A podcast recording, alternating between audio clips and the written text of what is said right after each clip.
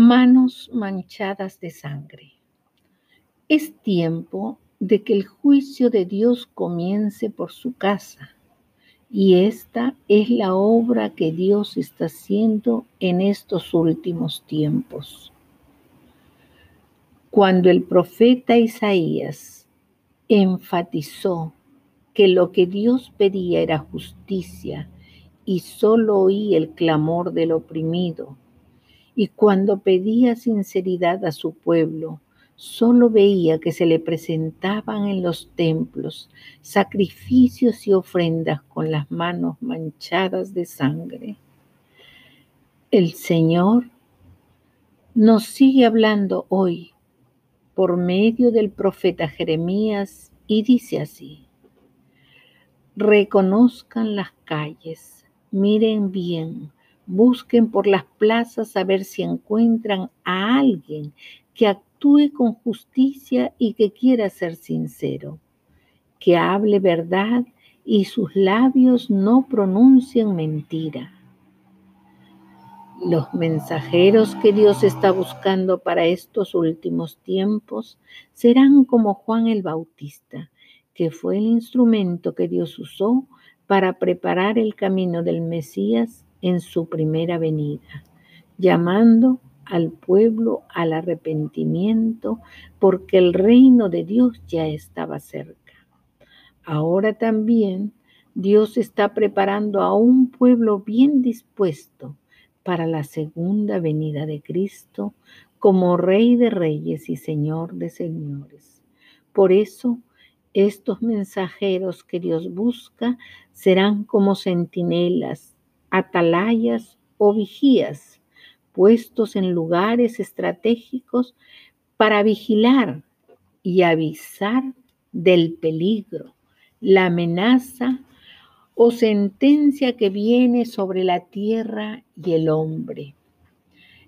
Estos mensajeros no se conformarán dando mensajes de amor, paz y seguridad ni concursos matrimoniales, ni con legiones de conquistadores, ni reuniones de tantas cosas inventadas por los hombres. Estos mensajeros serán centinelas que oirán la voz del Señor en la soledad y verán lo que Él ve, porque tendrán la mente de Cristo y se volverán uno con Cristo en momentos determinantes. Estos mensajeros serán entendidos en las materias del reino y su espíritu habrá crecido en las pruebas de fe y resistencia cuando no sucede nada, paciencia en la espera y amor que no deja de dar aunque otros desfallezcan.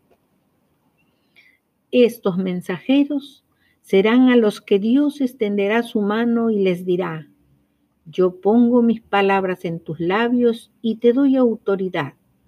Atiende bien lo que te digo. Cuando yo comunique algún mensaje, deberás anunciarles de mi parte para que estén advertidos. Puede darse el caso que yo pronuncie sentencia de muerte contra un malvado pues bien, si tú no le hablas a ese malvado y le adviertes que deje su mala conducta, él morirá por su pecado, pero su sangre yo demandaré de tu mano. Estos mensajeros tendrán el privilegio de tener gargantas ungidas con voces proféticas, declarando lo que Dios desea, porque Él viene a recoger a una iglesia que ya se ha preparado. Por eso quitarán todo aquello que obstaculice la recepción del Señor. Y Dios mismo, hoy como ayer, sigue preguntando, ¿a quién enviaré? ¿Quién irá por nosotros? ¿Responderemos nosotros lo que le respondió Isaías? Aquí estoy yo, Señor, envíame a mí. Amén.